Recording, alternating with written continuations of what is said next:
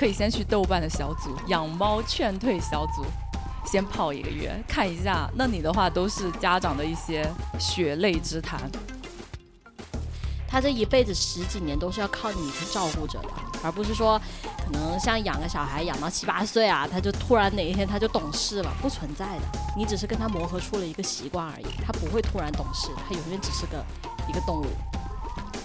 就是你看到的野外的这些野猫，你能看到的，他们都是经过自己的斗争活下来的，但是还有更多你没有看到的，他们可能出生就有很多问题已经夭折了。正规到你们所立出来的那些条例，每一条都具备的情况下，那那些成本是否是你们可以承担的呢？就可能我们还是要根据这一只猫它本身的一个情况来去决定怎么样去喂养它。所以，是否聊得来，是否能够明白对方的意思，以及对方的饲养理念是否跟你相同，这是一件很重要的事情。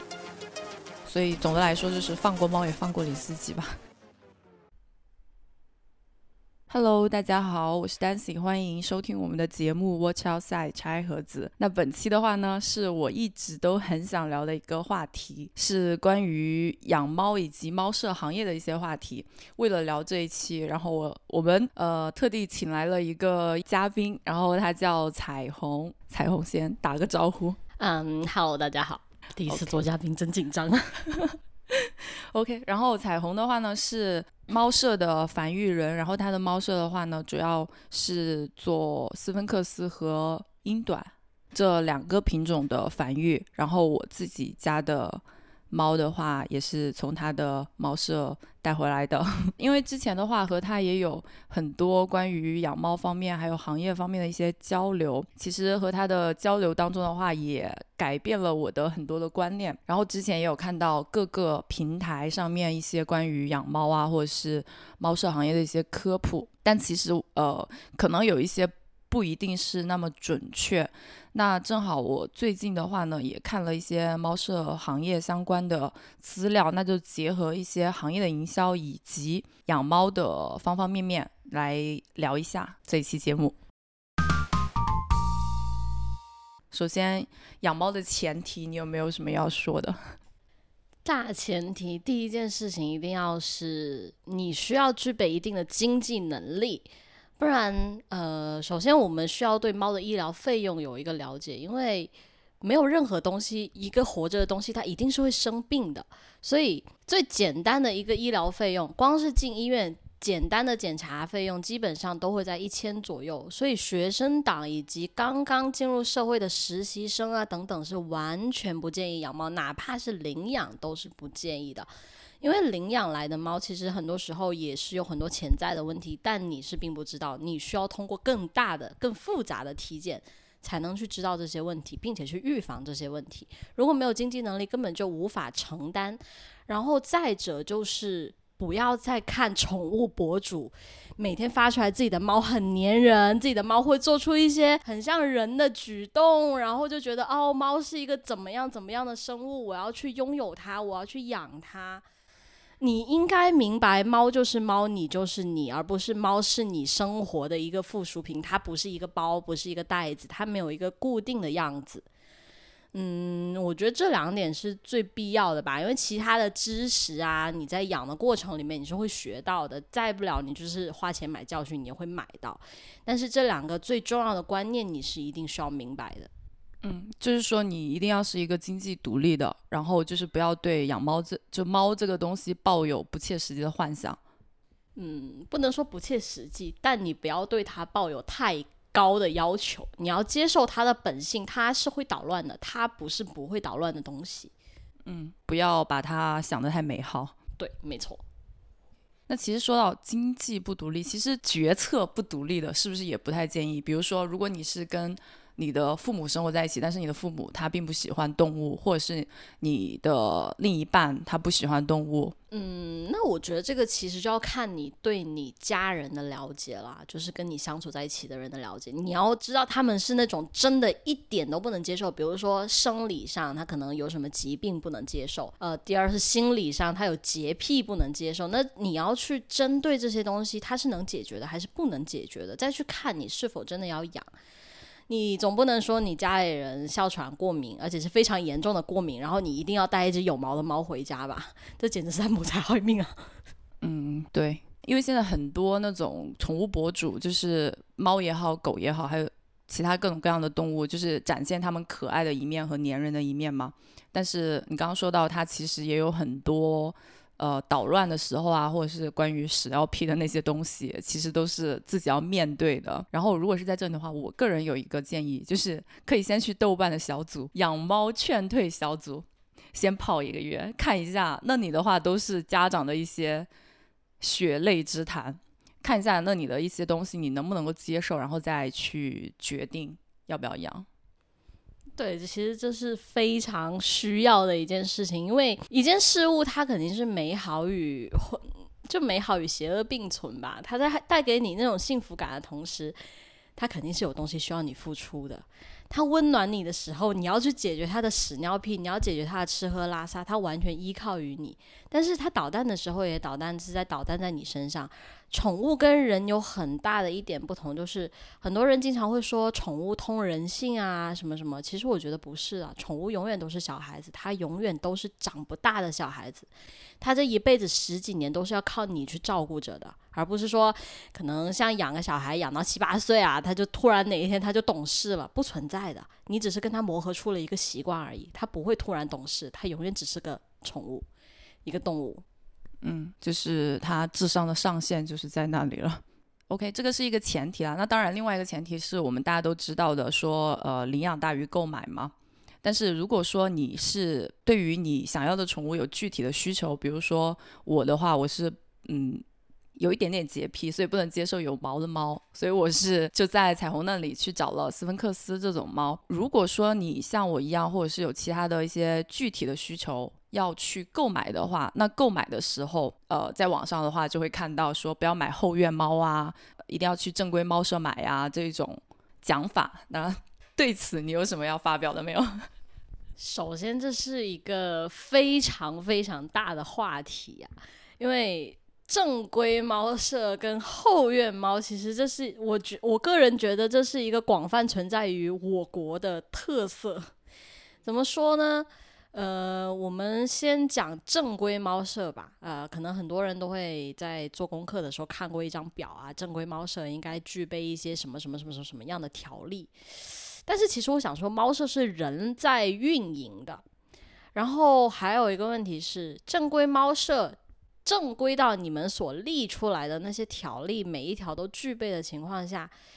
那那些成本是否是你们可以承担的呢？这其实也是一个问题啊。然后后院猫呢？呃，首先第一，后院猫也是非常广泛的，嗯，有猫工厂啊，就是完全是不把猫繁育机器那种。对，没错，就没有任何动物福利可言。呃，这辈子他们的使命就是生，也不会存在什么规划繁育计划啊，等等等等。这种是我个人最看不起的一种，也就是也是我觉得最伤天害理的一种。然后还有一些呢，可能就是一些啊，很多人喜欢选的一些家养吧，家养繁殖，就家里自己养了一两对，然后每年生了一两胎，他们可能。没有太多的呃饲养的一些知识或者是一些品种的专业知识可以提供给你，可是他们的价格是相对低廉的，然后有的时候也相对起嗯猫工厂啊这些地方来说会相稍微健康一些，还有一些就是在网上一些做的比较小的猫舍，因为猫舍来说其实。我们也分比赛跟不比赛，这两者的成本其实可以说是截然不同的。但是在另外一些人的眼里的划分呢，我们就只是后院跟不后院的区别。对，因为很多人会把比赛与否啊，家里的猫是否头衔与否，去作为一个判断正规猫舍的标准。我觉得这是一个可以去参考的条件，但它并不是一个必选条件。嗯，因为猫舍还是人运营的嘛，你应该去考察的是。这个猫舍运营的那个人，他的人品如何？嗯，所以你觉得说选猫舍的时候选的不是这个猫舍，选的是主要是这个猫舍的繁育人。对我个人会更建议你在去购买猫之前，多跟这个繁育人聊天。呃，其实一个靠谱的繁育人也很愿意跟你去多聊天，因为他也会想要了解自己的小猫以后会生活在一个怎么样的环境，也会想要知道说，嗯，他以后将要打交道的是一个什么样的人，因为。并不是说卖出去了这只猫之后，我跟你就啊过了什么保障期之后，我跟你就毫无关联了。就好像现在我们也还是继续有关联，我们会继续去终身的去售后，去聊一些猫的一些问题。所以是否聊得来，是否能够明白对方的意思，以及对方的饲养理念是否跟你相同，这是一件很重要的事情。不然的话，很多时候会。影响你在疾病啊以及很多事情上的一些判断，因为大家都可以从很多渠道去获得养猫的一些知识，但是每一个人的饲养理念是不同的，饲养理念不同带出来的猫，嗯，它在不同的事情上处理的方式可能是会有一些微妙的不同的。比如说，可能我自己家的在换季的时候，呃，出现了一些呕吐、软便的现象，我在初次发现的时候，我的第一反应可能是不会处理的。在他们比较严重的时候，我再进行干预。我比较倾向于让他们提升自己的身体素质，去顶过这个问题。但是也有一些人的主张是，我一有问题，我就要去处理，免得去扩散到别的猫。当然，就是每个人处理方式的不同，这并没有问题。但是这要看你认同哪一种方法，你认同这个方法，你才能够听得进这个繁育人跟你说的东西，不然你就会觉得他在骗你。所以在你下手去决定买之前的话，多和不同的猫舍去进行一些沟通，多去了解一下。哦，对，在这里的话，要不要先说一下，就是所谓猫舍繁育人的一个定义？比如说，一个比较靠谱的猫舍，它可能呃最多会繁育一到两个品品种，然后它自己的一个目标可能是怎么样的，或者是。这个东西有一些地方好像看到可以考证了，但是我们从心理要求对自己的一些要求上面去说吧。呃，首先，我觉得你在经历能够 cover 的情况下，一两个品种已经是极限了，因为你。不仅仅是说买这一两个品种的种猫回来搭配生，你还要去了解它的相关知识。你因为品种是不停的在更新、在改进的，每一条血线它都会慢慢的随着时间的推进，它都会有一些变化。包括在你自己的手底下，它也会出现一些自己的特色。这也是繁育人很重要的一点，因为每一个繁育人，我相信他们心里都是有一只自己最想要的猫。然后踏上了繁育这条路，就是他们有一个自己的目标。比如说，我想要的是一只嗯很甜美，但是又不失体格不失健壮的一只斯斯芬克斯。所以没有办法特别详细的去描述这种东西，就只存在我自己的心里。所以我要通过我的繁育去慢慢的把这只猫给塑造出来，这是我的想法。然后，应该每一个有追求的繁育人，他心里都会是有这样一个目标的，而也正是这样的目标，才能够让品种猫不断的去变好。不然，你永远只是在不停的复制粘贴、复制粘贴、复制粘贴，那永远它都只会停留在同一个样子上，它的审美、它的健康等等是不会有任何改进的。所以，繁育人其实应该要以嗯自己的。自己内心的目标，以及推动品种向更良好的方向去走，这样的一个目标来要求自己，这是我个人自己对繁育的一点看法吧。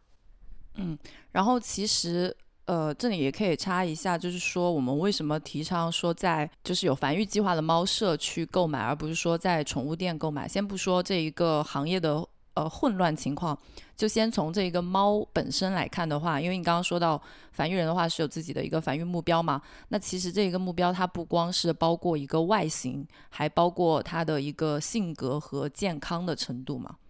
对，宠物店的话呢，首先呃，我们知道。在如果是在各大协会有注册的话，我们是可以看得到这只猫的族谱的嘛？也就是通过族谱，我们是可以推测它的基因里面是有一些什么东西的。呃，每一个品种其实都会有每一个品种在整个发展的过程之中的一些不能算是遗留问题吧，但反正每一个品种都会有一些自己的品种的高发疾病，比如说我们亚洲人可能会有一些什么病啊，欧美人有可能会有一些什么病，但是高发不等于一定会发作啊，这个东西不是一定的，只是说呃可以相对在饲养的时候在这些方面比较注重一点。对，然后就是因为繁育人的话呢，会更，因为我们想要更好的小猫，所以我们也会更愿意在小猫身上去花费时间跟成本。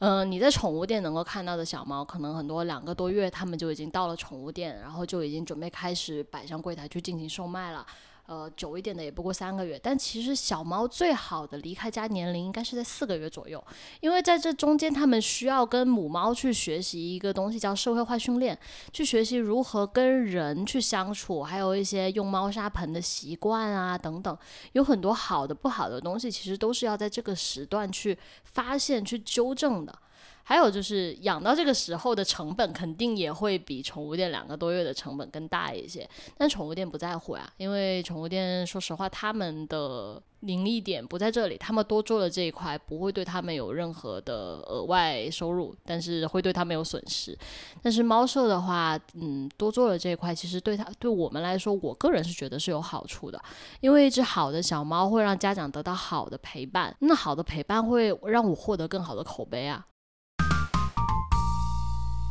然后呢，就是说到繁育的情况，然后高发疾病这种情况的话，会有一个非常，嗯，也是网上流传的非常广的一些买猫的标准，就是说不要买折耳，不要买一短，不要买短腿，因为他们会有这样那样的疾病。就是说，好像就是说，如果你买了折耳，那这个折耳一定在一定的时间就会发病。这样的说法，那你可以跟我们科普一下为什么会有这样说法，以及它对不对？先先不说呃异短啊那一些的问题啊，我们就就先讲折耳这个非常非常经典的问题，因为实在是仿佛四个宠物博主是个爱猫人就要喷两句吧。但我觉得这个其实事情是挺冤的。呃，首先我们从基因来讲这个问题，折造成折耳这个现象。哎，我忘了那个生物学的词应该叫什么了，我们称它为现象吧。造成折耳这个现象，以及造成软骨病这个现象的基因，它们并不在同一条基因链上。也就是说，你有折耳这个基因，不代表你一定携带有折耳病这个基因啊。那为什么会出现说，呃，有折耳就一定会有软骨病这件事情呢？那其实这个其实就得看回我国特有的后院猫了呀。因为首先按照正规的繁育要求去繁育的话，折耳是不能跟折耳配的。那我们一定要折耳跟折立去配。那这样我们得到的折耳小猫是很少的，但折耳小猫更可爱，也更多人想要。折立小猫可能在一般人的眼里跟普通的英短小猫没有区别，就是大家可能分辨不出那种细微的骨骼上面的差异。然后呢，到到了后院手上，他们为了得到更多的折耳小猫，他们就会用折耳去配折耳。那也就是说，你嗯，就好像人结婚之前会去做一个基因筛啊，会可能会做一些婚前检查什么的，不就会筛查一下双方有一些什么什么问题嘛？你明知道你家有色盲，我家也有色盲，那我们两家一起生一个色盲的下来的几率是不是更大？他知道，但他还要这样去生。并且一代又一代的这样叠加下去，那是不是得到软骨病的几率就更大了？这并不是折耳的原罪，这是那些无良繁育的人的原罪，也是那些贪图便宜的人的原罪。因为一开始按照正规繁育流程的折耳其实是非常昂贵的，包括到现在都是非常昂贵的，不是一般的普通家庭会去愿意考虑的一个价格。但这并不是他们的错。但如果你要去追求低价，你看现在几百块钱的一只折耳小猫，我觉得每一个追求低价的人，那一些发病的小猫，他你都你都在他们背后推波助澜了一把，说实话。正规繁育的过程里，我们一定会计算这种致病的几率，并且去尽量避免。就比如说，我们已经看到这只父母发病了，也正规繁育里面，我们有一点很重要的事情是，有病的我们一定要剔除，有可能遗传的基因遗基因缺陷，我们也是要剔除的。不可能说这只猫是隐高，我们也让它生；不可能说这只猫的小猫后代已经出现了很多问题，我们依然让它继续去生。这些东西我们都是要尽量去避免的。我们会去尝试有通过别的搭配，就通过搭配另外一只母猫，呃，不在这个血线范围内去选择去洗蛋这种概率会不会好一些？但如果都不能洗蛋的话，我们肯定是要退一只这种猫的。但是如果放在后院或者是一些放在一些比较无所谓的人身上，他们并不会在意这点几率，对他们来说有几率并不是一定会。OK。所以折耳的呃规律的话就在这里。那同理的话，翼短啊，或者是短腿啊，其实也都是一样的。嗯，翼短的话呢，怎么说呢？嗯，我们讲扁脸吧，就直接讲扁脸吧，因为波斯啊、翼短其实都是扁脸嘛。嗯，这是历史非常悠久的品种，但是它从一开始，其实一开始出现开始，它就是一个一直在被人照顾着的品种。嗯，它的呼吸道高发疾病，呼吸道高发确实是因为鼻道比较短，这个确实是有存在这个问题。但也正是这样，它需要你更精细的去照顾。我觉得这是人应该去考虑的问题啊。首先，第一点，先排除你在购猫的时候，你首先要选择一个比较比较正规繁育的猫舍，啊，能够给到你一个比较健康的小猫。然后还有就是你要做好以后，你就是需要去照顾它的准备。然后再到短腿，嗯，短腿的话也是有一点类似折耳的情况吧。其实短腿的话，应该我们也是要用短腿跟长腿来配的，就也不能短配短。然后还有就是有一种猫是一定要避免的啊，你看到什么短腿折耳全部加到一起的猫，请直接绕道走开，不管它多可爱都不要去买，因为这是一个非常畸形的产物，它是很可怜的，这种猫是真的很难受的。这就是完全是为了迎合市场而出现的一种产物。还有一个说法，就是很多人他们说，就是领养大于购买嘛。呃，为什么要领养大于购买？因为品种猫它都有各种各样的疾病，只有我们本土的呃橘猫、田园猫它才是最健康的，田园猫是更强壮的这一种说法。那这种说法的话，我我个人是觉得它会存在着一个幸存者偏差的问题，就是你看到的野外的这些野猫，你能看到的，它们都是经过自己的斗争活下来的，但是还有更多你没有看到的，它们可能出生就有很多问题已经夭折了。那呃，你有没有什么补充？就关于说野猫更强壮啊这种说法？首先，我非常支持领养，嗯，但是有自己的。但我也不觉得说你一定只能去领养，你有自己想要的猫，你依然可以去购买。然后野猫更健康这种说法，其实我觉得挺荒谬的吧？因为呃，大家都知道近亲是不可以生小孩的嘛，人也是，人都是这样了，何况是动物呢？对不对？那在野外的时候，猫在其实，在四五个月过后，母猫根本不会认得自己的小孩是哪一只。他也不会认得自己的爸爸是哪一只，也就是证明他发情了，他看见谁，他被谁配了，他其实自己是不知道的。也就是说，非常多都是近亲的产物，而且它也不像品种猫啊，品种猫相对比较正规的，大家可以去通过追溯族谱去看一下它是否有一些近亲的历史啊，包括还我们还可以去计算一个东西叫近亲指数。你野猫怎么去算？你完全没有办法在那个范围里面去找到它的祖宗十八代呀。嗯，然后那这样的问题就是它可能潜在了更多的遗传病，只是你不知道。而且幸存者偏差确实存在的，因为一开始那些体弱的小猫就是夭折了呀。而且有很多体弱的小猫在一开始可能就被猫妈妈吃掉了，这个一点都不奇怪。他们没有活下来的那些尸体，只是你们没有看到，你们只是看到了那些。因为本来就很顽强，已经活下来的个体，他们更顽强的活下去。还有就是，很多时候一只家猫死了，大家可能不会去做一个尸检啊，或者什么。而且就是对于家猫，很很多时候，就我个人不太那个什么的一点，就是很多人不太会有给自己的猫去做体检的一个概念。我觉得，尤其是领养的猫，你更应该去做一个。最详细、最大的体检，你要明白它心脏啊、它的肺啊、它的各种方面是否存在于哪些问题，至少是你知道你在未来需要去预防一些什么。领养的猫很多时候大家可能没有注意到，你就是回来就养了，可能养个十几年，它哪一天暴毙了，你不知道它是暴毙，你以为它是寿终正寝了。啊什么的，你也不知道啊，你也没给他尸检呢，你也不知道他为什么死的，然后你觉得他是寿终正寝，然后你觉得挺健康的，比普通猫好养活，他是他真的比宠物猫好养活吗？他是吗？真的吗？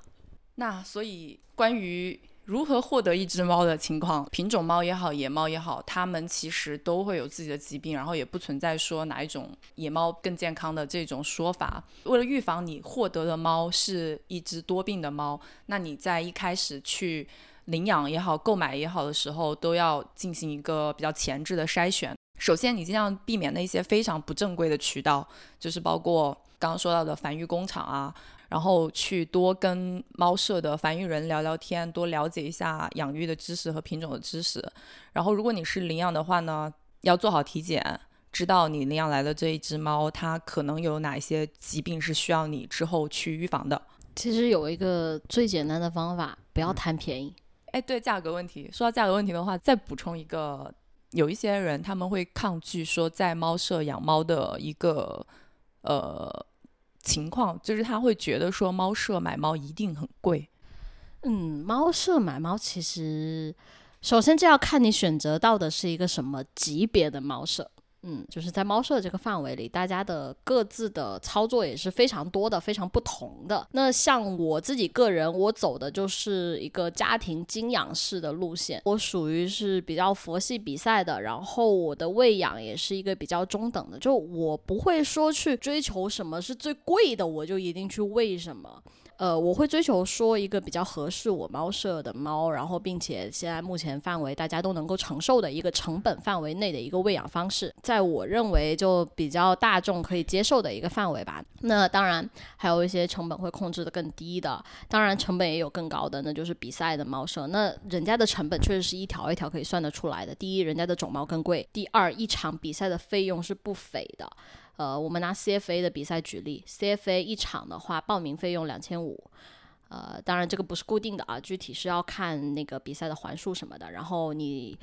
报名费用我们先按两千五来计算，然后再算一个拆码费用，你就算一两千块钱来回的机票，然后还有酒店，你看这一趟比赛就已经是多少钱了？这些都会算在你的你购你购买的一个小猫的成本上。当然啦，我们也不是说每一只猫都会那么贵的，我们也会去按照小猫的品相来划分，普通的猫、宠物级、繁育级，再到赛级。嗯，那这个就看大家根据自己的预算去选择自己的猫。当然，预算低于两千的人，我不建议购买任何猫。我连领养我都不太建议你们领养。所以说，猫舍买猫它不是一定贵。首先，你是有很多不同档次的猫舍可以选，然后在这个猫舍里面，你又有不同级别的猫可以选。对，没错，嗯，其实最主要的就是在那么多不同档次的猫舍里，你首先你要明白你自己能够接受一个什么样预算的，呃，当然你的预算低一点可能就会有弊端，那比如说可能你的小猫是没有没有出证书的，呃，但是宠物证书这个东西可能对每一个家长也不是那么必要的东西，因为不一定用得上啊，说实话。呃，像我的话，我就我就会跟家长说，其实你如果没有比赛的打算，那你这个证书拿回去其实没有用，因为你也是绝育。你要看你可以接受砍掉的是哪一部分，比如说你可以接受之前的喂养是比较中等的，或者说你可以接受说它是一个没有。嗯，它是一个没有证书的。你要看你能够，首先你能够接受的最高预算，还有你自己能够接受的猫必须要具备哪些要求，然后再在你的预算之内去寻找猫舍，再在这个猫舍之内明确的告知繁育人你的预算跟你的目标啊。比如说我预算五千，我想要一只呃纯蓝色的一只。无毛小猫，这样可以有效的节省沟通时间。能够买到，不能够买到，可以很直接的告诉你。而且包括之后，呃，如果比如说有特价呀，或者是一些特别的情况出现，哎，你一开始诚恳的告诉了繁育人，就算第一开始我们并没有成交，但是我也会记得说，哎，这个客人是有诚意的。那我之后也可以再把这一只猫介绍给他，看他是否有意向等等。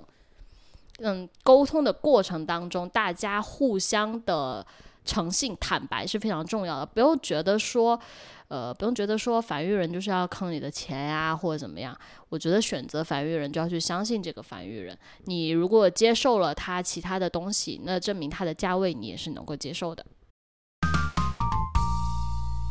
然后刚刚也有说到说，如果你的预算低于两千，就是连领养都不建议嘛。那其中也是会有原因的。那这个原因可能就涉及到你之后的，嗯。长期的一个喂养和照顾的过程嘛？现在大家也可以在很多地方看到一些喂养的科普，然后现在网上呢非常推崇的一个方式就是科学养猫嘛。那关于科学养猫这一个部分的话呢，其就细节的话我们也不多说了。但是之前我跟彩虹有沟通过的，就是我们会觉得说，呃，虽然科学养猫很好，但是也没有必要说特别焦虑或者说过度科学的这种情况。对，过度的吹毛求疵。本身就是一种不科学，因为，呃，我之前听过一个猫友的例子啊，是一个生骨肉喂养的猫友，嗯，因为在生骨肉喂养中，就是添加的比例是比较重要的。然后这位猫友呢，就非常的精细，他每一次添加的碳酸钙的比例是用是用称量好每一克的去计算的，一点不多，一点不少。但是吃了两年之后，他的猫还是出现了肾脏问题，然后这是为什么呢？后来发现，因为碳酸钙会沉。底，然后但家但是他家的猫不舔盘底，所以其实实际摄入量是不对的。也就是导致他的猫长期吃到的钙磷比是不对的，才会最终导致了肾脏问题。所以其实这就好像就好比我们人吃饭吧，你今天多吃了一点，明天少吃了一点，对你的身体会有很大的影响吗？不会，因为你的身体会自己平衡的。不要过度的去吹毛求疵，你要把控的是大比例，而不是精确到零点几克的这种吹毛求疵的程度。过度科学本身就是一种不科学，还有过度的焦虑啊什么的，就是。嗯，啊，很多时候，比如说看到猫今天有一点啊换季了，有一点打喷嚏，然后有一些家长就比较着急啊，立马就来问说，哎，怎么办呢？今天打喷嚏打了几个，然后怎么怎么样？我我看了一下气温啊，今天换季正常没事，但是他很焦虑，他觉得是不是生病了？他犹豫了一下，他还是去了医院，然后结果在医院相反搞严重了。因为应激了，然后医院里又是一个嗯病菌比较多的环境，然后相反在医院回来之后更严重了，他就会觉得猫是真的生病了。一开始我是哄他的，呃，很多时候我会把猫带入我们人自己来看啊，就是你今天刚有一点不舒服，你打一个喷嚏的第一刻第一时间，你会立马就吃药吗？我是不会的。对，我觉得人的身体是有免疫系统的，我们是会自己去调节的。猫也是有的，而且它们是动物，它们的免疫系统其实比我们人的是更好用一些的。所以很多时候并不用去过度焦虑。如果当你发现你的猫不舒服的时候，你的第一个反应应该是观察和记录。比如说，你今天第一天发现它不舒服，它软便了，你要记录是今天第一天它拉了多少次。然后它拉出来是个什么形状和大致的一些次数啊等等，你应该去记录一下，然后看一下第二天它有没有好转。如果第二天它没有好转的时候，这时候我们再考考虑一下去干预，而不是你在一开始就去干预，这样其实对你对猫都是一种过度焦虑，而且猫其实能够感知到你的焦虑，这会让它也很焦虑。OK，所以在喂养的时候，我们其实不用太去溺爱，或者是说太 care 它的。一点点的行为，然后我还看到说，呃，有一些追求科学喂猫的一些博主吧，或者是一些家长分享自己的经验，会带入很多的细节。比如说，我之前看到有人说，不要把猫的水碗和食碗放在一起，然后水碗和食碗不能够靠着墙放，不能够给它玩激光笔。这样子的一些说法，我一开始听到的时候我也很懵，因为我不知道为什么。其实我也不知道为什么，猫爱在哪里吃饭就在哪里吃饭的。说实话，就是我的饭碗、水碗我也会靠墙放啊，它并不会受那么多的影响。我我并不知道这几个问题的根据来源在哪里。说真的，可能传出来的是因为说这一个家长或者是这个博主的猫的性格真的很敏感吗？就可能我们还是要根据这一只猫它本身的一个情况来去决定怎么样去喂养它。对，你可以去参考不同的人跟你说的一些不同的情况，但是不用每一个都带入到自己家的身上。你可以自己去尝试的嘛。就是其实。养猫养任何宠物的过程都是一种长期的磨合，磨合的过程中，它会习惯你的性格，你也会习惯它的性格。比如说，我们家的猫慢慢的也会去习惯我，就是会把饭碗、水碗放在旁边啊啊，比如说去习惯我铲屎的时间点啊，这些东西它们也是会习惯的，并不是一个非常卡的死的东西。呃，别人的建议可以听，可以考虑，但不要全信。因为每一个人养的猫、接触的猫，嗯，这么说，除非专门是去做一个行为学研究的人吧，不然你这一辈子你能接触到的猫其实就那么些，你很难说他们的数据是一定准确的。呃，还有就是关于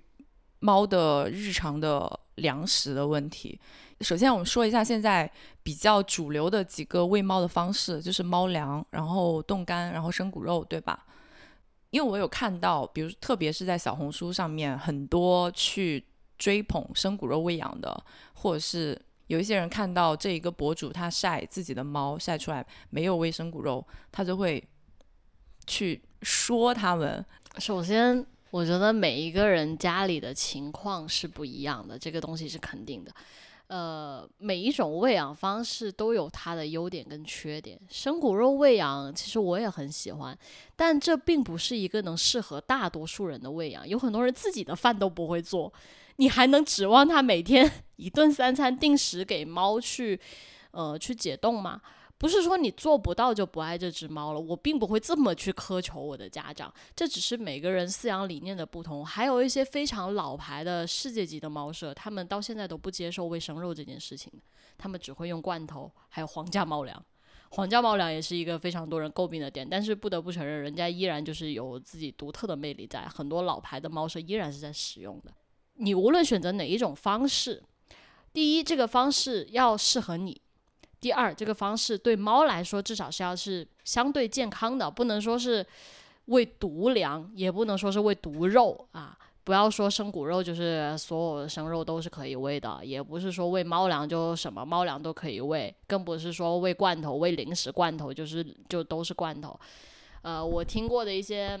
比较谬论的点啊，生骨肉的话，因为相对现在科普的比较多啊，顶多大家就是在买肉的问题上有点疑惑，但是都是比较容易能够找到科普的，但是。像冻干这一块，因为主食冻干跟零食冻干的界限在我国是比较模糊的。我经常看到有人会把零食冻干当主食去喂猫，但这是完全不可取的一种行为。首先，主食冻干顾名思义，在设计上它就是以作为主食来使用的，它。它的配比完全是按照一个猫的营养需求去配比的。零食冻干，你就算把十种加在一起，它依然也只是一个零食啊，它缺少了最基本的营养要素。还有就是零食冻干在制作工艺上是不一样的，所以这是完全不可取的一种行为啊。至于如何分辨呢？这个东西。这个说起来比较复杂，对，就是说起来就比较复杂，大家咨询商家吧，这个就要不然有空再开吧。或者是你有没有什么比较靠谱的，就是关于喂粮啊这一种的，呃，博主或者是科普的啊？我不太，我我我不太会去推荐，因为我感觉最近大家都有点翻车，有点翻 车，对对对对，都都开始都有点都都有点恰饭嫌疑吧？但，唉，恰饭也正常。呃，首我觉得吧，就个人意见是，国产也能选，不是不能选。呃，一定要避开的凯瑞斯，凯瑞斯是一定不要喂的。淘宝销量最高的，基本上都可以往外排除一下。呃，比较低价的一些，但是相对比较还能够吃得过去的，就是麦富迪，还算是低价里面还算是安全的粮。然后选国产的话，其实国产现在很多猫粮做的不错，比如说像我自己家在吃的这个畅舒的猫粮，它跟畅享是同一个公司的啊，但是属于另外一条生产线，比之前是比较在繁育的圈子里面推，然后我也是被别的猫舍介绍，然后我觉得这款还不错。然后选择猫粮的话，国产我觉得售价在不低于二十五一公斤的，哎，二十五一斤不是一公斤啊。二十不低于二十五一斤的基本上都 OK，然后就是啊，选猫粮的时候有一个点很重要，就是不要太过盲目的去相信测评，对，因为很多时候别人家吃着不合适的，不代表你家吃着不合适。每一只猫它的过敏源是不一样的，你可以多去入一些小的包装。呃，多去入一些试吃，多去给它尝试不同的口味，看哪一种吃下来，你觉得它跟你的状态都处在一个比较舒服，比如说掉毛比较少啊，比如说粑粑没有那么臭，然后你的荷包也负担得住，是吧？那这个就是一个好的状态，不是说一定要追求说人家说渴望好我就去喂渴望，渴望的过敏源是很多的，很多猫吃渴望都 都拉肚子，然后推说是高蛋白，跟高蛋白没有关系，没有半毛钱的关系。看看那个配料表里面一堆的豆子，是因为豆子是过敏源，跟高蛋白一点关系都没有。所以在喂养这一个方面，除非是伤害到猫的健康的行为，那我们其他的事情我们就没有必要多苛求，就是比如一定要做到生骨肉，一定要水碗和食碗分分开放这种。非常吹毛求疵的行为，不用不用去过度迷信。我觉得的科学喂养是，你知道它不能吃什么，不能碰什么。比如说，你知道它可能会跳楼，但你不封窗，那你这这你这个真的一点都不科学，你那叫赌运气。对我觉得你知道它不能吃什么，不能做什么，并把这些完美的避开了，那其实就已经是很棒的一件事情了。嗯，OK。所以总的来说，就是放过猫，也放过你自己吧。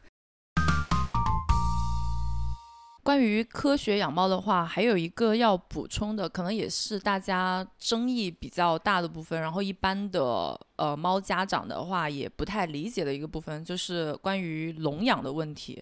因为我自己家的猫的话，就是我家大力，它在绝育了之后也会乱尿尿，然后当时也找不出原因嘛。那就有考虑过要不要笼养一段时间，让它改正过来。但是我会发现，说我身边有很多也是同样在养猫的朋友，会觉得这个行为对猫来说相当于一种虐待，近乎虐待的这种看法。呃，首先呢，我觉得笼养是否虐待是有前提条件的。呃，第一，你笼养的笼子是否足够大？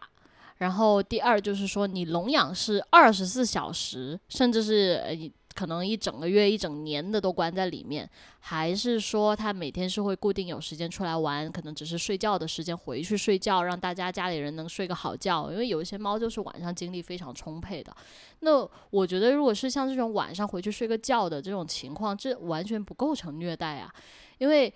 这是一个大家一个互相磨合的一种生存方式吧。还有就是说，呃，不管是否笼养，我觉得家里有一个单独隔离或者说关禁闭的一个地方是非常有需要的。因为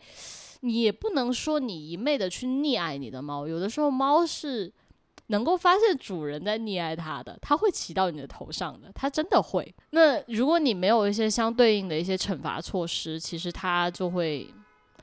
不知天高地厚，那我其实不会说是完全去溺爱猫，所以我不会完全说跟家长说你一定不可以笼养，我会是说看情况去建议他们笼养。比如说像之前大力的情况，因为实在是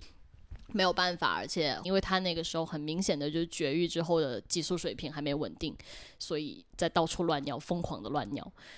那这个时候，其实你除了笼养，要么就是每天帮他收拾烂摊子。那我觉得，如果你比较闲，你可以每天帮他收拾烂摊子，你也有耐心，那我觉得没有问题啊。那你就收呗。那你如果真的没有办法，你笼养他一段时间，并且保证他每天有充足的活动，我觉得这并不构成虐待。呃，甚至也有一些家长会把这个看作为是是否是正规猫舍的一个标准。那我必须说一点是，正规猫舍。必须有一部分猫是要笼养的，尤其是种公，因为如果种公跟发情母猫没有在笼养的情况下，这会出现一个多么混乱的情况，就是他们是非常有可能近亲交配，而且你多久配上了你都不知道，你多久配上了都不知道，你就更不更不可能计算后面的预产期。那你整个繁育计划都会乱掉，那你到时候接生的时候，你没有办法计算，你可以连着熬一个星期夜，你可能运气好你守到了，运气不好没守到，难产一窝全死完了呢，这也是一种非常不负责任的行为。而且再者就是公猫是会，大部分发情公猫都是会到处尿尿的，而且尿味非常之浓郁且持久。就算是自己家的房子也好吧，就是你这样长期的去对着墙面尿尿，对着家里的任何一个角落尿尿。还怎么住呢？而且这也会引起，因为那种强烈的荷尔蒙的气味，也会让家里其他散养的猫感到非常大的不适。在正规的猫舍里，如果没有笼养，这才是一件非常可怕的事情。尤其是在小猫刚刚开始学习用猫砂盆的时候，其实也是需要一段时间的笼养。它们需要在一个比较小的一个环境里面去学习这个猫砂盆在哪里啊，等等的一些条件。笼子其实是相对来说对于宠物来说比较必要的一个东西，但在一般的宠物家庭饲养中，其实就看每一个人家里的情况去决定需不需要。但笼养也一定是要保证笼子的大小是要符合它的活动空间的。第一，你的笼子肯定不要晃晃悠悠的；第二，它要够大；第三，它每天要有足够的时间是出来活动的，不然长期在笼子里面，那肯定也是不开心的。如无意外，没有什么特殊情况的，其实一般来说也不用去笼养。就是说，可能有一些精力特别充沛的啊，吵的家里人晚上没法睡觉啊，第二天也没法上班的，你不笼养，你不让他晚上回笼子里睡觉，你是折腾他还是折腾你呢？如果你特别享受这种晚上他在你头顶上蹦迪的感觉，那那我也没什么好说的，就是这就个人理念、饲养理念的不同吧。但也没有必要说别人笼养就是虐待啊等等，这个只是个人接受的度不同而已。对，这其实还是一个喂养理念的问题吧。然后我觉得这里有一个前提，就是说你养猫也好，狗也好，它始终是一个动物，就是是你的宠物。那你，我觉得人的需求还是摆在第一位的。就好像有一些，嗯，我有看到在养猫劝退小组里面，有一些人领养回来的猫的话，它。可能根本就不适合家养，就是它野性太大了，是会有很强烈的攻击性的那一种。我觉得在这种情况下的话，你可能也不用一味的去迁就猫的需求，然后放弃自己的一些东西吧。而且像我觉得像这种非常有攻击性的猫，可能如果你是真的迁就它的需求，我觉得你把它还是放生会更好吧。我觉得一开始可能都不要抓它回来比较好，因为其实有一些野外流，我们仅讨论流浪猫啊，不说在家养过后的流浪猫，有很多流浪猫是愿意进入人类社会的，但也有很多是不愿意的。如果不愿意的，你强行把它带回来，其实猫也是会有精神压力的。它每天看到你，它压力也很大呀。就它，你哪怕是对它好，但它无法感觉到这份好的时候，那就是一种压力。所以其实，嗯，人的需求要大过猫，也不是，也不是不能这么说。但是大家的需求一定要互相平衡，你不要勉强他，他也不要太过勉强你。如果真的不行，那也要好好的去找一个能够真正去包容和接受他的地方。也不是说直接就放弃啦，就把它放回野外啦。它可能换一个地方，换一个主人，呃，能够去包容它，让它重新去感受到人类社会的美好，那也是不一定的。当然那是不一定的，只是说在放它、放生它之前，啊，大家还是可以再多做一做尝试吧。因为抓回来了又放回去的话，这个其实对它再回去也挺麻烦的，因为它身上已经有那种味道了。我自己会这么觉得啦。其实可能最费心，然后也最花钱的地方，就是猫生病的时候，照顾猫的健康的问题的话，就有很多要说的了。那首先有一个，也是一个比较常见的一个观念吧，就是大家呃会经常说应激生病。那所谓的应激生病，它的原理或者是它到底是一个什么概念？呃，我们依然是往人的身上套用，来让这个问题显得好解释一点。人到了一个完全陌生的环境的时候，会经常有点拉肚子呀，等等什么东西，我们称为水土不服。对啊，那其实到猫身上就一样了。那其实这个就是一种应激反应。然后这个应激反应呢，最终的根源其实就是抵抗力下降。你到了这个新环境之后，你啊，你受到了一定的惊吓。顾名思义，应激受到了惊吓，然后你的抵抗力下降了。本来存在于周遭环境里的一些病毒，你的免疫系统正常运作的时候，它并不能对你造成任何的困扰。但是当你的免疫系统下降的时候，啊，你的免疫系统它不再正常运作的时候，它就开始对你进行了一些困扰。那这个其实就是应激生病的一个来源。那应激的来源其实可以是很多的，比如说广州现在变天，可能大家家里的猫多少有点吐粮啊、软便呐、啊打喷嚏呀等等的，其实这些都属于一个应激。也是冷应激的一种，然后比较常见的就是还有就是说到了新家之后的一种应激。猫的身上，包括我们人的身上，我们并不是生活在无菌环境里面的，我们的身上都是会携带有病菌的，我们都携带有细菌啊，各种东西，就很多看不见的活在我们身上。只是我们的免疫系统也在运作，所以它并不能对我们造成威胁嘛。那到了新家之后，你应激了啊，那你可能就受到了它的威胁。所以很多人觉得说，哎呀，为什么猫一到家就生病了呀？其实这是一个非常常见的问题。这个时候为什么我就之前说相信你的繁育人很重要，不然就会对猫的真正实际健康。产生很大的误解，因为其实应激实在太常见。你要说哪一只它不应激很好，它应激了其实也没什么，就是你就问一下你的繁育人，他现在出现了这个问题，你应该怎么处理就好了啊。同时你要确保你的猫它是免疫齐全到家的。为什么不建议在我不建议去购买一些两个月以下的幼猫？因为疫苗打齐最少最少也得三个半月之后。你在一个疫苗完全没有注射齐全，它没有抗体的情况下去新家，再再遇上应激，这就是一个非常危险的情况。小病就有可能会变成大病了，因为他的身体里面对这些病毒他一点抗体都没有，也就是意味着他的身体并不知道如何去处理这些病毒，他得先生一场大病，他的身体才会去了解，才会去生成抗体。所以疫苗的注射非常重要，这是对猫的最有效的一个保障吧。呃，然后。嗯，还有就是说，携带病菌并不是一件可怕的事情，携带不等于发病，这个是一个非常重要的观念。发病也分为说，我们是一个轻微的发作呀，还是还是一种很严重的发作。比如说，呃，家长基本上听到“猫鼻支”三个字啊，就会就听到可能很多人都会害怕，但是这个其实。猫鼻支就是疱疹病毒，它不仅存在于人的身上，也存在于猫的身上啊。基本上百分之七十的猫应该都是有，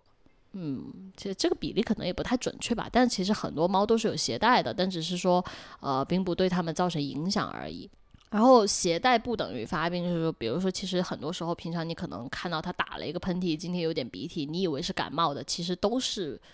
疱疹病毒啊，什么？只不过它是处于一个轻微可控的状态。那像这种呢，就是在家里一定要准备常用药。所有的病其实它是不能拖的，你可以观察，但你不能拖。你观察的时间应在一到两天左右，不无法自愈，你就应该去干预了。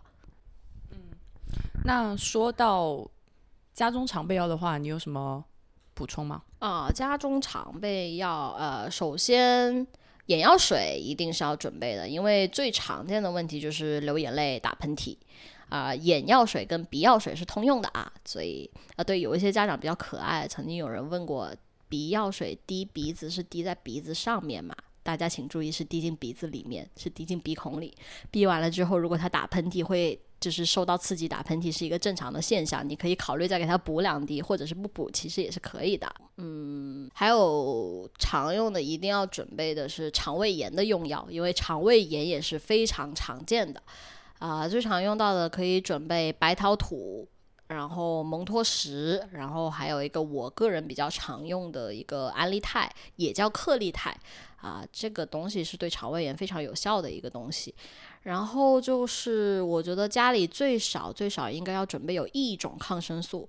然后抗生素的话，我比较推荐速诺，因为速诺首先它的成分是阿莫西林克拉维酸钾，然后它是一个比较温和的一个成分，而且它是一个广谱抗生素，也这个也就意味着，就算它不对症，但它在一定时间之内，它是不会使病情恶化的。就算不对症，它不会使病情恶化，也就会为你争取到时间，你可以去买别的药啊，或者说是就医啊等等。所以最少要准备一种抗生素，如果情况允许的话，可以多准备几种也是 OK 的。然后还有一些人会比较推荐使用人药啊，这个其实一般情况下，我建议有宠物用的还是去用有宠物用的，什么。泌尿疾病用三金片啊，就真的有猫有给猫吃三金片的这种行为，我觉得是不可取的。因为人的药里面有一些辅剂，对于猫来说可能是无法接受的。呃，并不是所有的人药都是猫能够用的，有一些当然是可以通用，但很多是不能通用的。在拿不准又没有人问的情况下，那就尽量把所有都准备成宠物专用。嗯，OK，所以。准备好这些药，它的意义就是在于有一些什么小毛病的时候，其实可以呃自己去干预解决，以及如果有什么问题来不及去医院的话，它也可以帮你争取时间。还有就是，呃，关于体检的问题，因为之前也说到了，不管是领养，尤其是领养以及品种猫的话，最好都是去医院做体检嘛。你刚买来的时候，可能要去做一次比较完全的体检，然后每年固定一次体检，这样的频率是吗？啊，对，我的建议一般是每年固定一次，然后刚到家在适应，对，前提是一定要在适应了新家环境之后，我不建议在落地当天就立马去检查的这种行为，这个对猫来说其实是一种非常折腾的事情，呃，因为猫医院其实并不干净，你在让猫适应了之后，其实并不会给你增添多少事情。如果你担心猫是一只病猫，其实你到家为什么不隔离呢？体检的项目的话，首先根据你。的品种啊，可能有的一些高发疾病，去进行条有条例的选择。然后还有年老猫的话，一定要注意一个心脏方面的检查，就是年纪比较大了之后，心脏骨骼呀这些方面都要去注意每年的筛查。然后还有一个比较重要的东西就是啊，这里讲一下疫苗的问题，因为很多医院啊、医生啊。甚至是繁育人呐，都会给你推荐说每年都要打一针加强针疫苗，呃，但是我跟我的医生的那个想法其实都是这个应该取决于每年抗体检测的结果，因为抗体这个东西它不是说它哪一天突然就没了，或者说每一天它又突然就有了，疫苗过度注射其实并不是一件好事。所以每一年的体检项目之内，我觉得应该是要加上抗体检查的。如果抗体不够，才考虑去进行一针加强针的补打。如果抗体一切正常，就不需要。呃，因为疫苗的注射的话，比如说我们现在最常用的一个妙三多疫苗，它的辅剂里面其实是有一个致癌成分的，它是有几率造成一个东西叫做注射点位瘤的。那这个东西呢，就。运气好吧，你打的是打在大腿上，你截肢可以保命。你如果打在脖子上的话，这个基本就凉凉了呀。嗯，哦，对你之前好像跟我说过一个案例，他就是幸好没有打在脖子上，所以保住了命。对，就那只猫现在被医院的护士领养了，截肢保命。另外的话，就是关于你对于猫的健康的一个信息获取的渠道。呃，首先我们刚刚也说过了，最好的话呢，就是说你有一些常见病的一些自己的信息的了解，然后其次的话呢，就是跟你繁育人的一个交流。那如果说你的猫不是从猫舍买，比如说是领养或者是怎么购来的，那你如果觉得自己没有把握的话，该去医院就是马上去医院，不要百度。对，千万不要百度看病，因为我看到最多的给猫瞎吃一些人用药，就是在百度上面。因为这就百度看病啊，莆田医院的问题大家都知道吧？就是人都治死了，你还把猫带上去看病，你确定他们真的行吗？如果说你是真的没有人可以去问，那么其实我还有一个最后的方法去推荐你，就是。呃，很多猫舍，比如说像我自己，我们也会兼做一些宠物用品的生意。你就算没有跟我们买猫，你多跟我们买买用品，大家打好关系，其实我们也可以愿意去教你，去告诉你这些东西。你可以再去跟一个繁育人打好关系。不要白嫖别人，你问完了给人家发个红包，人家也觉得很开心。就算不买东西也可以。如果真的没有人问的时候，其实这也是一种办法，或者是说，呃，在相熟的医院有一个医生能够跟你打好关系。不过，嗯，我对现在大部分的医生的话，就啊，见仁见智吧。就这个也是，其实大家看人品去接触吧。说到医生的话，要不要再聊一下？之前提到过的猫舍、医院和家长这三方之间比较微妙的关系，对我们三方真的大家都非常的微妙啊，因为，呃，像这个，就我们刚才不是提过这个病毒的携带与发作的问题嘛？我就见过有医院就是携带就跟这个人说，你这只猫以后都不能再接触别的猫，因为它会把这个病毒传染给别的猫。但我心里想了，请问你这只猫是不打不打疫苗吗？你这只猫不打疫苗的话，它跟哪个东西接触，它都有风险啊！你一只抵抗力正常的猫，一只疫苗注射正常的猫，你就算把它放在那里，它就算传染，它也不会发病啊，它顶多变成另外一个携带而已啊。但是在医院的这里就会变成了说，他给了你一只病猫，但哪怕就算那只猫没有发作，就一只猫是否生病了，其实我们不仅是要看一个检查结果，我们也要结合临床才能够去下一个结论，说它发病了。啊，比如说我检查出这只猫有疱疹，并且同时它眼鼻都有分泌物，那我这个时候下一个结论说它现在处呃它现在疱疹病毒发作了，嗯，这个结论是准确的。但是如果说我只是检测出他携带疱疹病毒，但他吃喝拉撒一切正常，眼鼻也没有任何分泌物，没有咳嗽，什么都没有，你只能说他有携带，你不能说他也正在发作。但是对于医院来说，就是我能够理解说他们为什么要去跟家长这样说。因为啊，检查费要收的嘛，大家都要卡饭，都要赚这个钱啊。有的时候为了赚这个钱，不知不觉他们也就走到了我们的对立面。就有一些跟我们大家都心知肚明的点，就是这个其实可以不用干预的一些点，到了家长那里，就是要卖点营养品啊，卖点卖点药品啊，就都得说一说。啊，就但是这样会让家长觉得说他们在医猫舍手上接回来的是一个有有问题的猫，哎，多亏了医院才把这个猫给救回来。但是其实医院啥也没给，就给了一堆营养品，就是这个多少有点像老年人的保健品骗局。当然不是每一个医院都这么做，但是很多情况下医院都会去这么做，所以这个。其实是非常微妙的，也是为什么要去信任你的繁育人呢？我们一定会在该让你去医院的时候让你去医院，我们不会说真的有问题了，怕被你发现让你不要去医院。这个猫是我们带大的，我们也心疼。我们带他带到三四个月，然后把他交到你手上，我们不可能不心疼。他真的有什么问题，我们肯定会跟你说你要去医院。但是为什么一开始不可能不让你去医院？就是有一些问题在医院那里小事化大，大事化更大，就就可能会就情况就一时之间变得比较尴尬啊。怎么说呢？可能一个肠胃炎，然后完了吧，在医院那里治的说好像要死了一样，然后完了吧，出院了，你对医生感恩戴德，反过头来你觉得我这里都是一切都是骗你的。啊，之前也不是没有这样的一个事情，还是我的一个朋友呢，就是当时他那只猫就是应该是在家里舔了下水道啊什么的，然后有滴虫，滴虫的话拉肚子就比较严重嘛，然后到医院之后，医生说你这个猫我能治，但我不保证它能活。哎呀妈呀，他第一次养猫，他吓得快哭了，你知道吧？他当时真的是哭着在那里跟我说怎么办啊，怎么怎么？因为我前面就跟他说，你这个可能是滴虫，你需要驱虫。然后当时被那个医生吓到，然后医就算医生跟我说的结果是一样的，当时也很担心。然后猫后面平平安安没有事情的出院了，他后面也终于意识到，哦，那个只是滴虫。就但是这个当时中间的那种惊吓，真的确实，如果不是朋友的话，可能也很难去说明白这个事情了吧。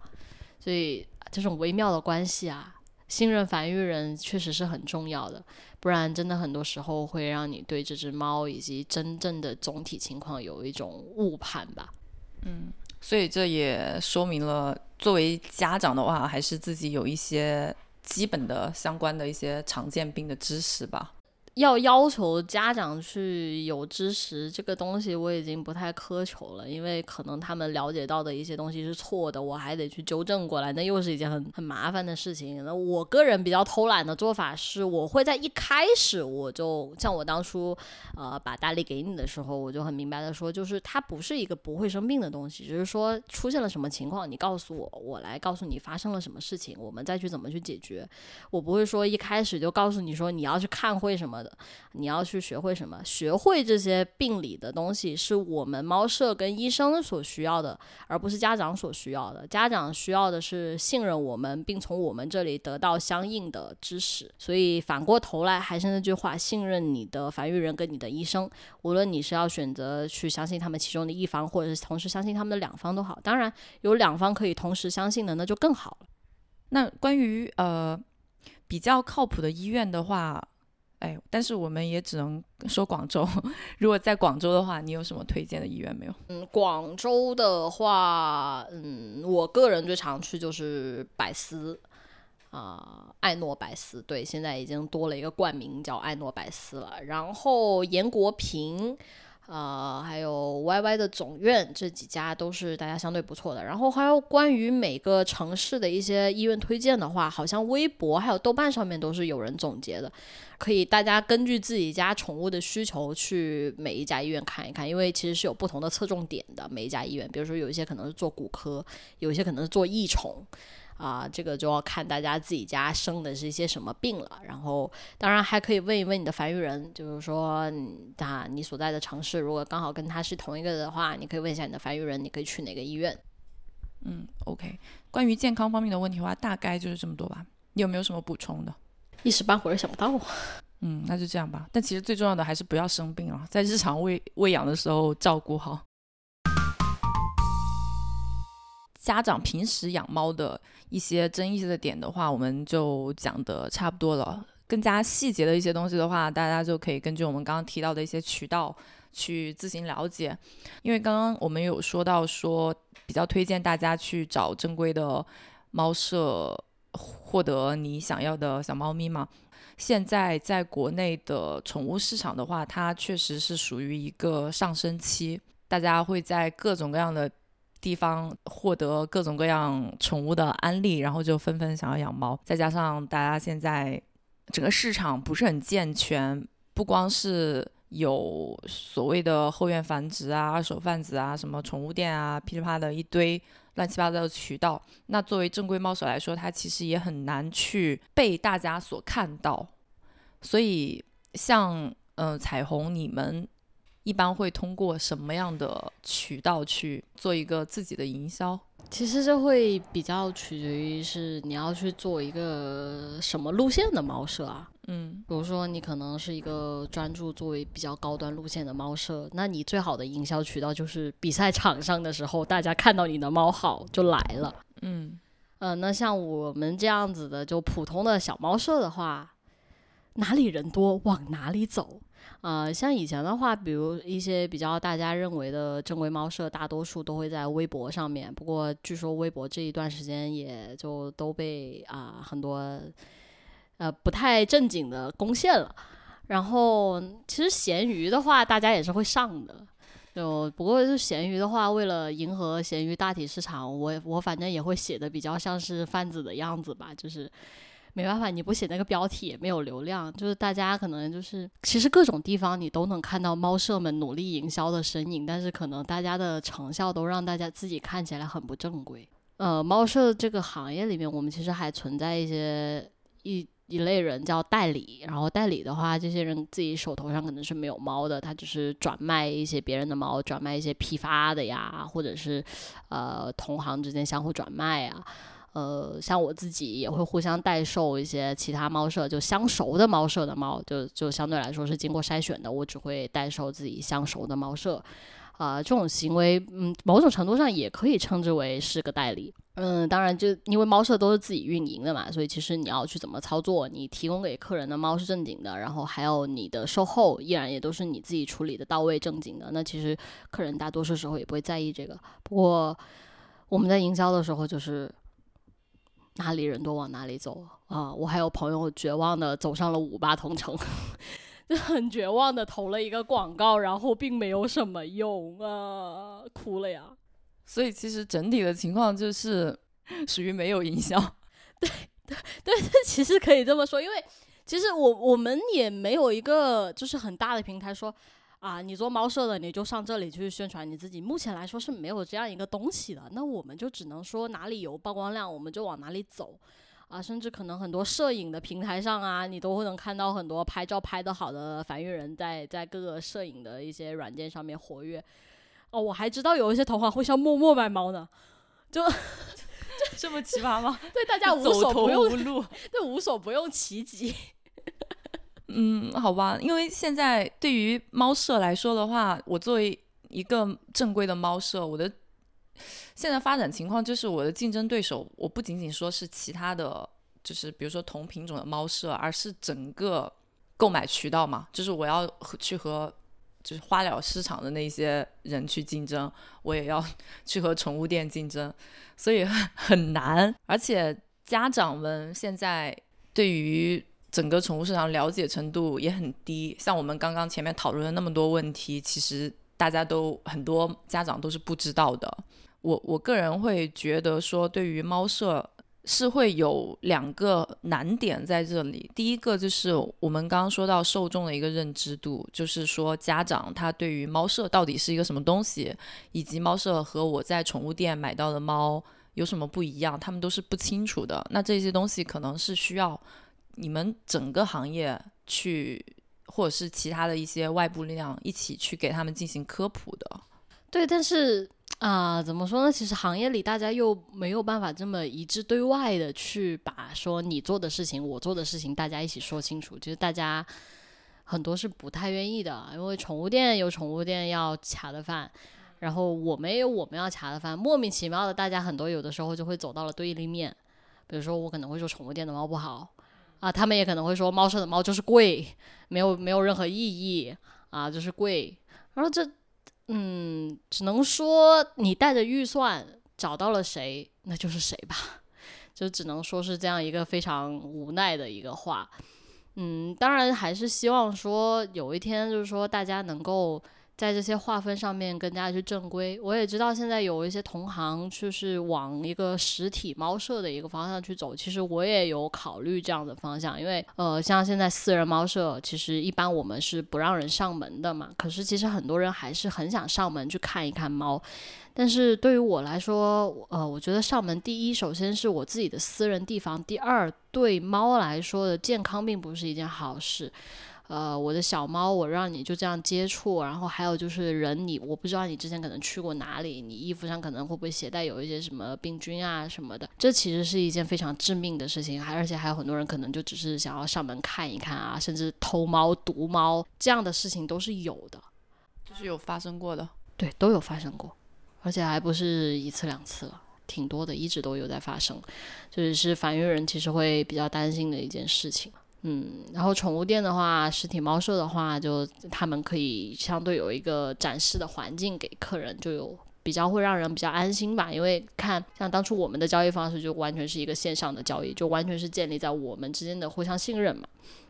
但是很多人可能你说一上来，哎，大家进行一个几千甚至上万的一个交易，大家都心里会觉得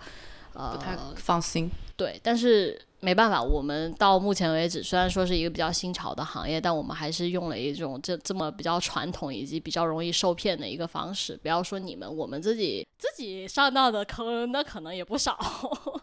啊。对，就是你们繁育人在入行的时候也是有踩过这种坑，但就每个人交的学费都不太一样啊，或者什么买猫买错了呀，选错了商家呀等等，就每个人都有不同的坑。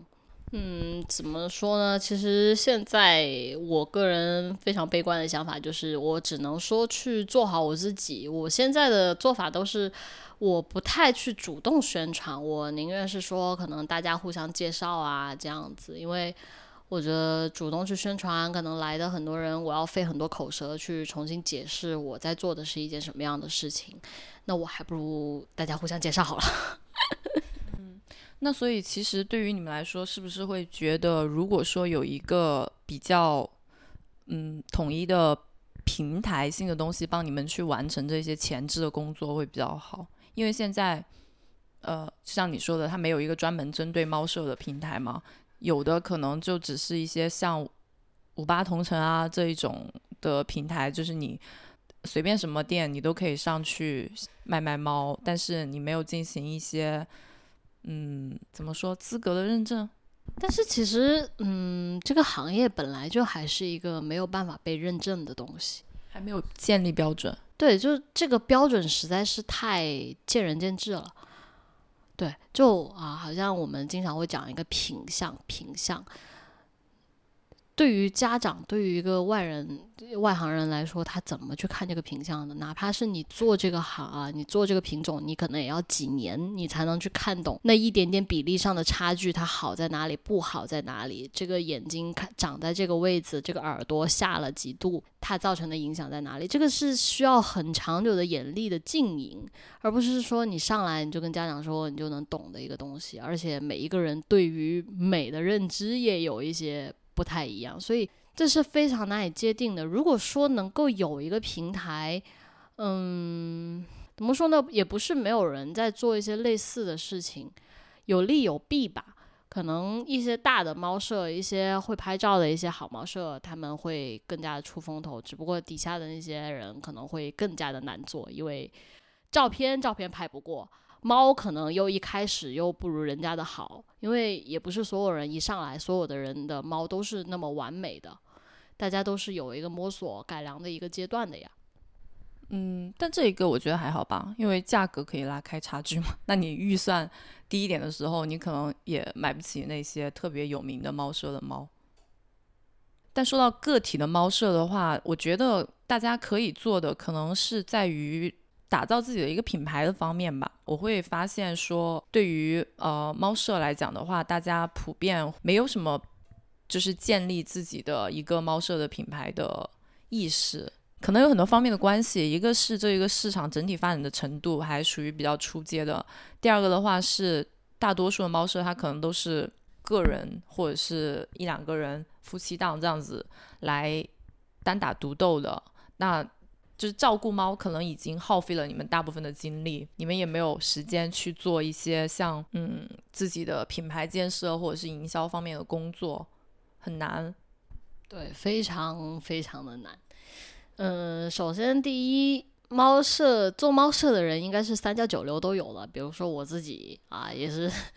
也是 奇奇怪怪的这种呃这种入行吧，就也本身也不是科班出身。呃，你如果说要去建立一个品牌啊或者什么，其实我们自己都不知道要去怎么做。很多时候就是大家看，哎啊这家拍照好看哦，拍照可以拍照好看会比较好卖啊，好大家就开始互相好好学拍照啊等等，就是其实。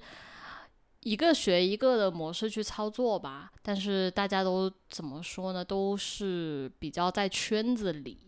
就很难有说哪个猫舍做的特别出圈啊，让人说一说到买猫就想到这个东西的。我觉得目前为止应该是没有这样子的猫舍。像呃，不过我也是通过你才知道的，像那个火柴猫舍是不是已经算是做的最有名的？那一批，嗯，可以这么说，因为火柴本身是非常老牌的，但是你看，那也只是在业内，就业内大家知道，你要跟业外的人、业外的就家长一个过来，你说我们家猫是火柴写的，然后他问你火柴什么，你跟他解释一通，他才知道，哦，原来是这个样子啊。所以，就我我们现在就是比较好玩的点，就是我们的含金量都是只对于我们业内人士有含金量。不对于业外人士有任何含金量，所以其实对家长来说也也蛮有意思的一个点，就是为什么老说选猫看人呢？因为如果你们的审美以及你们思想理念是在同一条线上，你在他手下早晚是能够等到一只你喜欢的小猫的。嗯，品相是这品相这样那样的东西啊，跟你讲你也看不懂啊，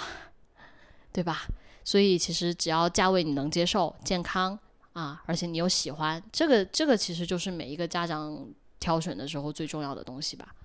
嗯，然后的话，我看到在猫舍的营销上面的话，因为火柴它是像你说的，它属于非常老牌的猫舍嘛，香港的，然后本身主理人已经是 CFA 的评委这样的一个级别了，那他可能也。而且他也很少做面向就是普通宠物家庭的猫，对吧？好像更多的都是面向繁育人出售一些繁育级的。嗯，对，他的猫的话，哪怕是宠物级，我觉得都会有很多繁育人想要去收藏吧。对，因为毕竟是火柴啊。对，所以他可能已经因为做的早，所以他不需要一些额外的营销，也可以活得很好。嗯，怎么说呢？不是因为做的早，是因为成绩在那里。他除了本身是裁判之外，还有他的猫在比赛上面获得的各种成绩，这是。这叫光辉，这是不可磨灭的光辉。而且包括来说，像做到他这个程度的话，很多宠物的一些品牌会联系上他去做一些呃讲座呀什么。像在疫情期间，他就有很多堂那个面向家长啊、面向繁育人呐做的一些小的一些小课堂吧。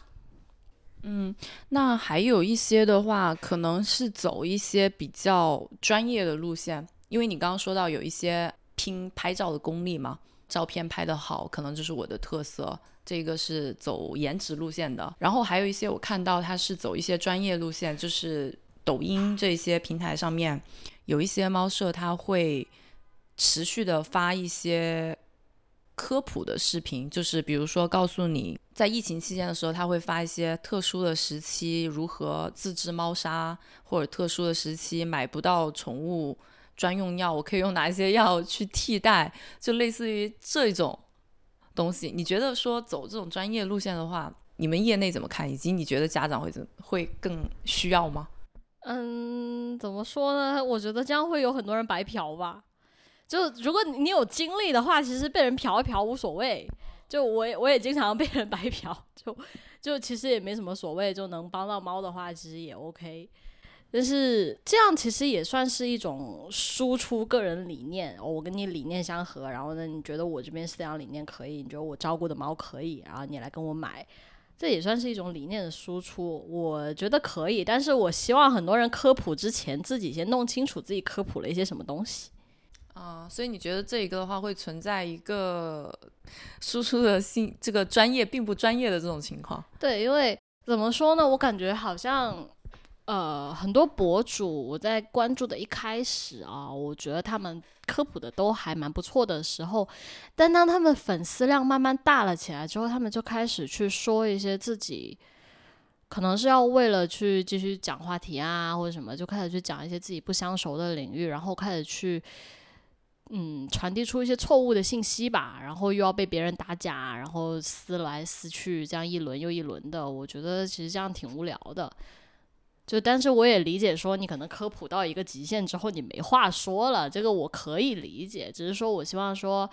呃，如果你真的是一定要去做这样的科普，我希望你在科普之前，比如说你可能要讲一个品种，那你再多去了解了解，你去找那个品种的繁育人啊，你再去了解了解之后，你再去进行这个科普。对，因为你是有粉丝，你是有影响力的人，你不要去让本来就已经。不太好做的一些品种，让它更加难做。就比如说喷折耳的一些人，我也有看到说一些比较有品牌意识的猫舍，他们会搭建一些比较完整的品牌的信息。其实最基础的很多猫舍也没有做啦，比如说我猫舍的名字，然后猫舍的 logo，猫舍的。一个基本的介绍，可能很多人也没有做，或者是很简单的做一下，也看不出自己的特色。但是我看到有一些，他会非常完整的把这一套东西都做下来。那除了这些，他还会给到一些比较，就对于不了解的家长，就没有太多信息的这种家长来说，看起来很不明觉厉的一些东西。比如说，我放很多参加了什么什么比赛。呃，拿了什么什么奖这样信息，或者是我全部都是用生骨肉喂养，但是呢，呃，我会觉得这里面可能会存在的问题是在于它只是包装成这样，就比如说我说是生骨肉喂养，但是我其实并没有生骨肉喂养，那这个事情其实家长也没有办法判断。这样的肯定是存在的呀，就拿比赛来说啊。现在大家可能也看到了，国内大大小小的比赛是非常非常多的，但是我我就不细说协会跟 协会的差别了，我只能说比赛跟比赛的含金量是不同的，头衔跟头衔的含金量也是不同的。只只是对于家长来说，你可能看到满屏的奖花就已经哇，好厉害，好棒。然后呃，再到关于你的猫舍包装之外有没有作假的这个问题呢？嗯，其实你接回了这只猫之后，你很难发现它有没有做这个假的。对，没有办法去验证。对，所以这个问题就又回到了一开始的问题上：为什么不去跟你的繁育人多聊一聊？嗯，因为我还是觉得沟通是一个能体现非常多问题的一个过程。就比如说。假的真不了，真的假不了。我能够做成什么样？我的思想理念是什么样？我的性格是什么样？在我跟你沟通的过程里面，我肯定是会暴露无遗的。我没有办法一直装下去。当然有一直能装下去的，那人家能骗到钱也是厉害，那那也是人家的一种本事，是吧？就反正我自己而言，我是没有办法做到。所以我在这种鉴假方面的唯一的好建议就是，还是多聊一聊，不要心急，不要贪便宜。人力成本就算再廉价，它也是钱。生骨肉虽然可能你啊省，其实生骨肉猫多的话，其实没有没有省钱省到哪里去的啦。它可能省的一些没有看起来像吃什么巅峰啊那些那么贵，但是人力成本那些东西它不是钱吗？对吧？你一个照顾的这么精细的猫，我今我一把屎一把尿的把它拖到了四个月，最最少三个半月，我不可能两千块钱卖给你，这是肯定的，对吧？我如果能两千块钱卖给你，我不是在这里给砍了一点，就是在那里给砍了一点。如果说这只猫特价，一定是事出有因的，比如说可能我觉得这只猫的长相不太好，或者说这只猫有一些缺陷，我觉得它还不到出售的级别。啊，或者是就是我最近，哎，我比较缺钱，对吧？这也是一个很实际的理由。我比较缺钱的时候，我特价一下，我比较想急着把它们都出出去，甚至我家里笼子不够了，哦，又有新的小猫出生了，我家里笼子不够了，啊，所以我这一批小猫会比较特价，啊，那这也是一个理由，但是肯定是事出有因的，我不会说我无缘无故你上来跟我砍价，我就让你给我砍的。对吧？因为我付出的成本，除了可以计算的之外，我自己的时间跟我自己的心力也是成本。没有人说真的做一件事情是为爱发电的。我不会说猫舍很赚钱，但也不会说它不赚钱。OK，那本期关于猫舍的节目的话，就到这里为止吧。我们也聊了很多，然后这一期节目的话，也是我个人很出于私心想要聊的一期，因为实在是看到太多，嗯，养宠物如何如何好的。那本期总的来说，我觉得可以算作是一个养猫。劝退指南吧。然后我觉得，其实不光养猫是这样，你养狗、养鸟、养任何的活物，包括养小孩也是这样子的。所以希望大家在负责任何的生命之前，深思熟虑一下。然后关于猫舍的一些话题，或者是养猫的一些东西，如果大家有什么还想要听的，想要继续了解的话。可以在评论区告诉我们。那之后的话，也可以请彩虹再返场继续的聊一聊其他的东西。那本期节目就到这里了，感谢大家收听。